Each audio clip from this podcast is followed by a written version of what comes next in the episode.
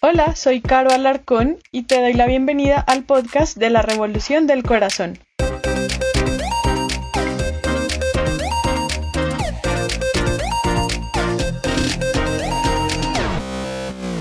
Hola, ¿qué tal? Esperamos que te encuentres escuchando este podcast desde tu casa, cuidándote y tomando todas las precauciones para sobrellevar estos tiempos de pandemia.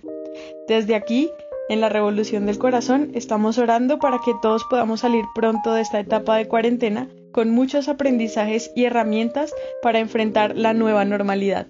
Quiero contarte que en este episodio Sandra dirigió la conversación, estuvo súper interesante. Ella abrió con un proverbio chino que de hecho es el que le da el nombre a este episodio. Y más o menos ella nos dio al parecer el secreto para encontrar la felicidad para toda la vida. Entonces, espero que disfrutes muchísimo de este episodio, que lo que hablamos lo puedas aplicar a tu vida y te sea útil. Recuerda que puedes seguirnos en nuestras redes sociales como arroba revolución del corazón en Instagram y la revolución del corazón en Facebook. Y bueno, sin más que decir, te dejo ahora con Juli que tiene un anuncio muy importante para ti. Para las personas que, que están hasta ahora por primera vez en la revolución, y pues este es un espacio que, abrimos que, que, se llama la Revolución del Corazón y es para hablar de Jesús sin paradigmas religiosos, si somos de cierta religión o quizás ni siquiera creemos en, algo, pues este espacio es para eso, para hablar abiertamente del tema. Entonces nada, pues súper bienvenidos y Sandrita, tienes la palabra. Bueno, no sé si vieron el post de Instagram, ¿alguien? Sí. Entonces, sí, cuéntame, cuéntame, ¿qué viste? Decía que, necesitas, perdón, como que necesitas para ser feliz. Listo. Entonces, yo quiero saber, como quiero que ustedes, que cada uno pueda decir en lo que al, día de hoy, como qué se les ocurre que les falta o que necesitan para ser felices. O si ya consideran que son felices y como que está todo bien. Entonces, no sé quién. Pues no, no es por ser, no es por ser controversial ni nada, pero es que, bueno, hay muchas personas que cuando se les hace esa pregunta de la felicidad, pues van a responder y qué pena con sus respuestas y van a ser así, pero mucha gente es como, no, pues la salud, el amor, eh, bueno, todas esas cosas son las que llevan a la felicidad. Voy a decir, qué pena, pero yo creo que el dinero es muy importante. Eh, eh, pues yo les he contado varias veces que, bueno, mi familia, mi familia ha estado pasando por, pues bueno, tiempos difíciles económicamente, pero nos hemos dado cuenta que esforzarnos y alcanzar como esas metas en el área económica traen mucha paz y pues uno puede llegar a sus, a sus metas y, y pues cumplir sus sueños. Entonces, pues creo que no hay que desmeritar el dinero como una de las fuentes de la felicidad. De acuerdo, estoy de acuerdo. Es que yo quiero debatir un poco, sin ser controversial. Eh, pues yo estoy, estoy de acuerdo, el dinero, a ver, el dinero es necesario y ojalá la vida fuera tan chévere como levantarte y ver el sol cada día, pero pues no es así. Entonces, creo que lo que pasa realmente con el dinero es que te da cierta tranquilidad respecto a cosas básicas como tu sustento, tu comida, tu vivienda y, te permite concentrarte ya en otras cosas. Entonces, si bien para mí el dinero nunca ha sido un fin eh, per se, lo que, lo que permite es como que después busques más cosas y tengas tal vez como más, eh, no sé, estabilidad y tranquilidad para buscar de pronto un viaje, conocer nuevas cosas, emprender nuevos proyectos. Entonces, pues, pues sí, aunque para mí no es como el fin en sí, sino el medio para llegar a ciertas eh, cositas más chéveres.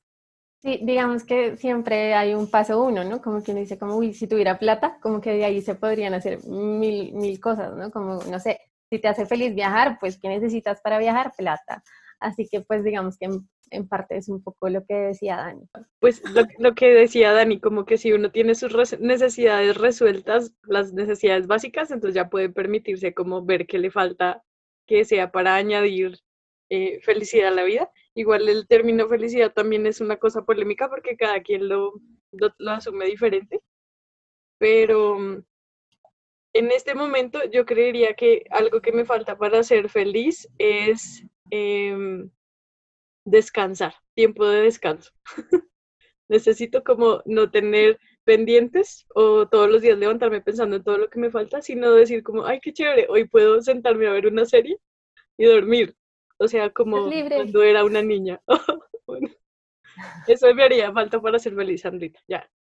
Bueno, yo creo que, digamos, complementando lo que ustedes han dicho, yo creo que la felicidad para mí también es como el significado de bienestar, o sea, qué tan bien y qué tan tranquilo me siento con todo lo que tengo, más allá de que sea algo material o inmaterial. Yo creo que la felicidad viene también con el saber de que me puedo sentar, digamos, acá, así sea a ver el techo, pero también siento como paz, como no me está rondando en la cabeza el tengo que hacer, tengo que hacer, no hice, ya casi hice, voy a hacer, cuando esto, cuando lo otro, para cuando tal cosa, para cuando tal otra, sino simplemente es como me siento, me siento bien, o sea, puedo mirar al techo y como que nada llega a agobiarme.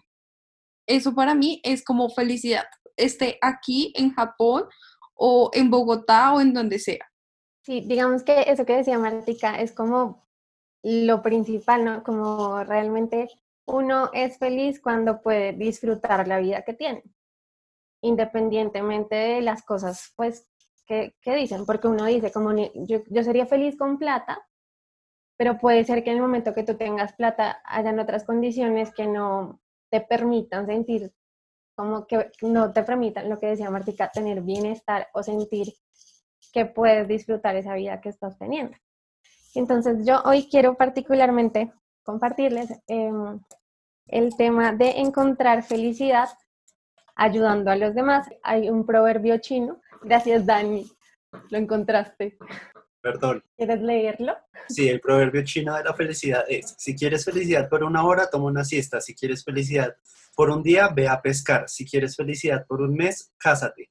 Si quieres felicidad por un año, hereda una fortuna. Si quieres felicidad por toda la vida, ayuda a los demás. Al final decía como si quieres ser feliz, haz feliz a alguien. Y realmente quiero saber si a ustedes les ha pasado eso, como que hayan podido hacer algo por alguien, que realmente hayan podido sentir como me encantó esto, o sea, disfruté hacer eso y me siento bien. Em, dos veces, bueno, digamos que la más reciente fue este año, antes de la cuarentena, tuve la oportunidad de participar en un foro eh, como de orientación profesional para niñas de, creo que de décimo a once, de colegios eh, distritales de zonas, pues digamos, más, menos favorecidas de la ciudad. Entonces, eh, uno, pues fue conocer como una población que usualmente uno no toca, uno no tiene contacto día a día, o bueno, al menos yo. Dos, fue como de mi experiencia, o sea, uno siempre piensa que su experiencia es como, ah, pues yo no he hecho nada extraordinario, yo no soy nadie importante, bla, pero como que el hecho que desde lo poquito o el recorrido que yo haya hecho haya podido dejarles algo a esas chiquitas, me llenó demasiado. O sea, yo salí de ahí diciendo como, esto es demasiado bonito, poder compartirle al otro, poder de pronto empujar al otro a, a, buscar, no sé, nuevos caminos y más en esas edades que uno está como, pucha, ¿qué voy a hacer con mi vida? Que la universidad, que no sé qué. Entonces eso para mí fue súper gratificante y de verdad como que uno se olvida de uno mismo y piensa como en el bien que le hace al otro y eso confirma el proverbio chino que dijiste, Sandrita.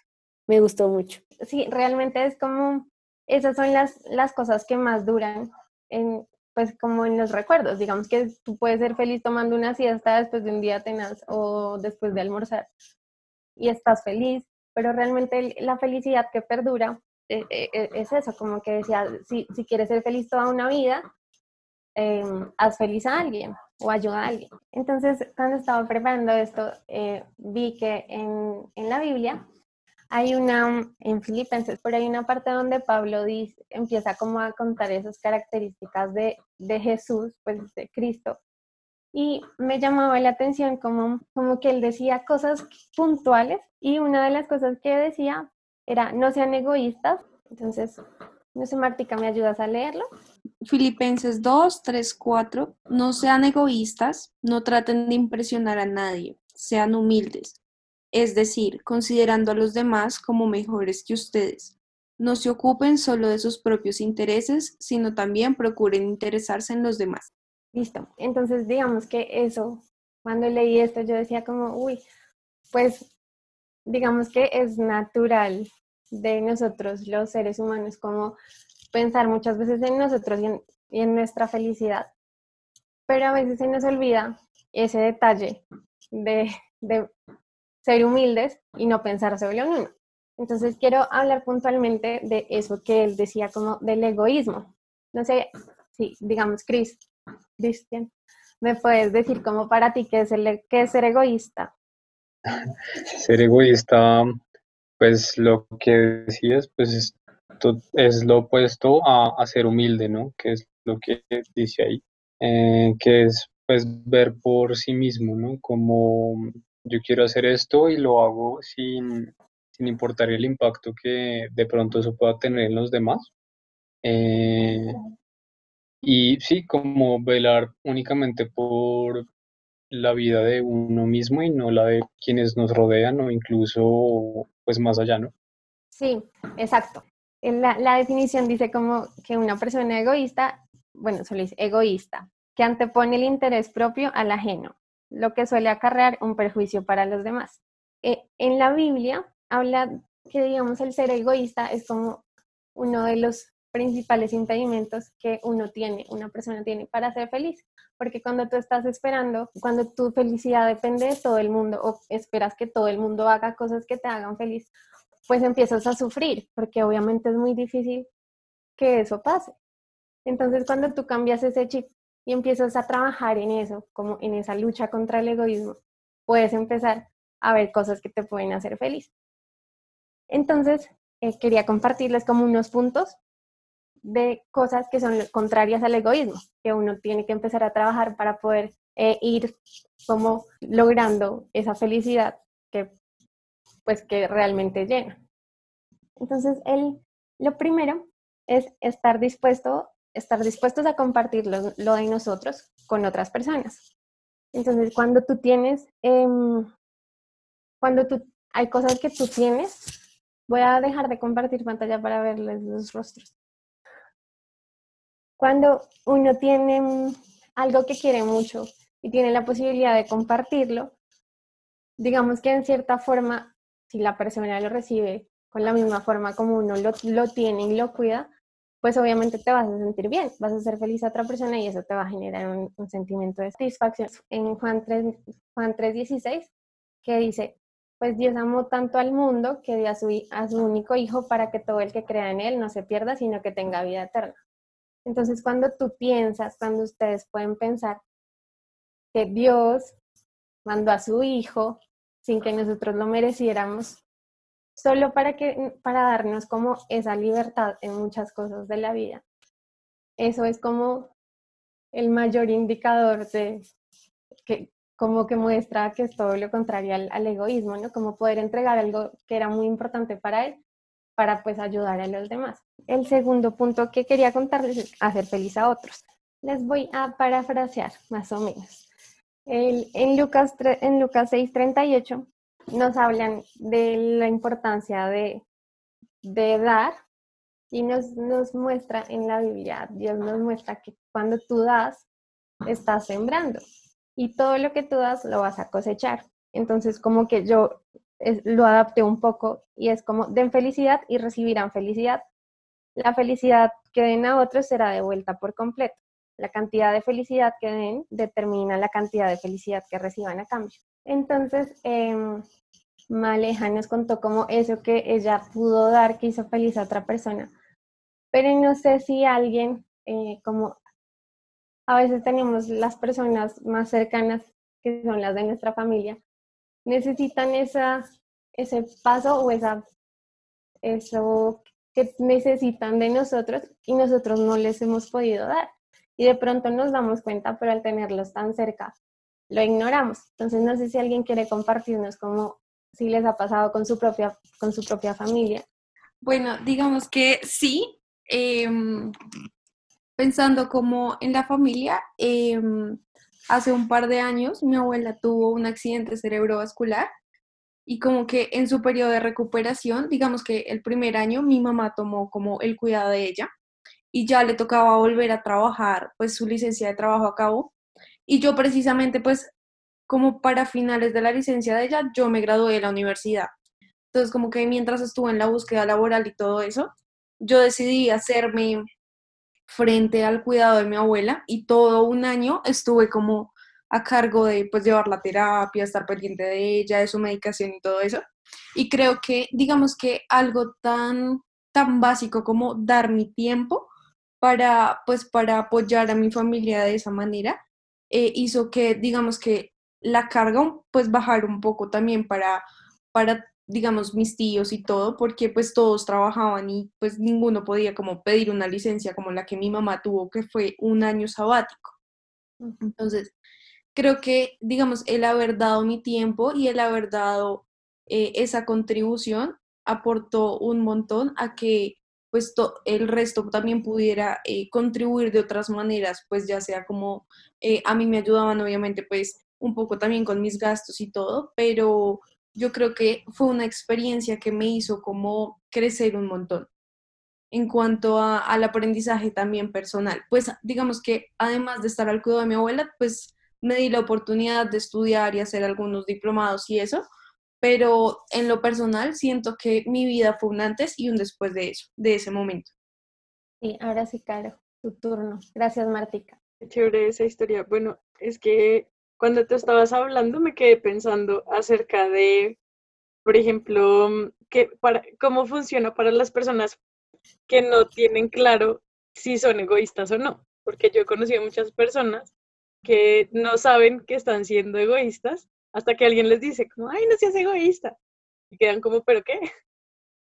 Entonces, me quedé pensando porque a veces em, uno sabe que está siendo, siendo feliz ayudando a otros em, porque tiene como esa sensibilidad o trata uno de saber como que si lo que yo estoy haciendo, como el caso de Martica, está ayudando a que algo mejore, una situación mejore.